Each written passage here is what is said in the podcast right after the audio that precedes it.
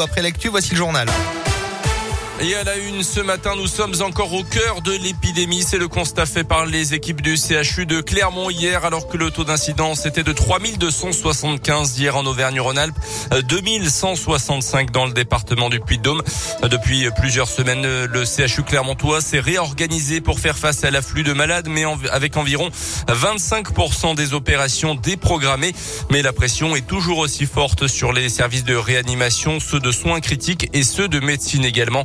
Le professeur Ousmane Traoré est le responsable du service hygiène hospitalière au CHU de Clermont un peu plus de 20 patients en réanimation et puis on, est autour de 50, 60 patients euh, dans les autres services. Ce que l'on redoute, c'est qu'il y ait encore une augmentation puisqu'on sait qu'il y a toujours un petit peu de décalage entre le pic de contamination et puis le pic d'hospitalisation. Donc je pense que les une ou deux semaines qui viennent vont être cruciales pour voir effectivement si on s'oriente vers une décrue, vers une stabilisation ou vers une augmentation.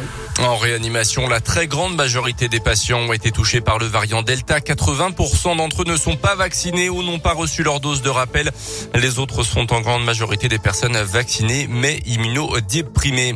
Qu'il ait été à distance ou pas, ça ne change rien. Première réaction du cabinet de Jean-Michel Blanquer après la révélation hier soir de Mediapart. Selon le site internet, le ministre de l'Éducation était à Ibiza dans les Baléares la veille de la rentrée scolaire lorsque le nouveau protocole sanitaire à l'école a été dévoilé dans les colonnes du journal Le Parisien. Sur la photo de l'article, on y voit pourtant le ministre dans son bureau, très loin donc de la réalité puisque l'interview s'est réalisée en visio selon Mediapart, un symbole qui ne risque en tout cas pas de faire retomber la colère du monde enseignant. Plusieurs syndicats avaient déjà appelé à une nouvelle grève ce jeudi. Dans l'actu également, en Auvergne, le début d'un procès devant les assises de l'allié. Deux individus comparaissent à Moulin en ce moment pour un délaissement ayant entraîné la mort. Il leur est reproché d'avoir abandonné un de leurs amis fortement alcoolisé dans un fossé. C'était en juin 2018. Ils encourent jusqu'à 20 ans de réclusion criminelle. Toujours dans l'allié, un drame hier à Souvigny. Une dame d'une soixantaine d'années percutée par une voiture. Elle n'a pas pu être réanimée. La gendarmerie cherche notamment à établir si la sexagénaire a été renversée par un poids lourd manœuvrant à proximité dont le chauffeur s'était arrêté pour lui venir en aide.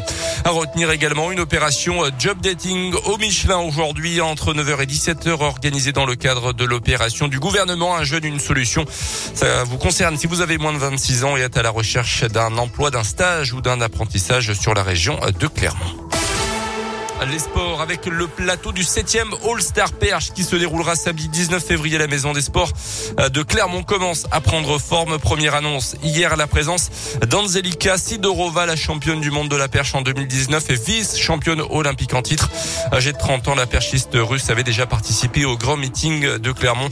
C'était en 2018 et 2019. Et puis un mot de foot avec une arrivée à Clermont. Le niçois Lucas Dacunia débarque en prêt sans option d'achat, milieu de terrain de 20 ans qui a passé la visite Il ne jouera pas contre Nice début février comme le stipule une clause dans son contrat. Un bon joueur, Lucas Dacunia, un bon jeune qui arrive pour renforcer l'effectif de Pascal Gastien.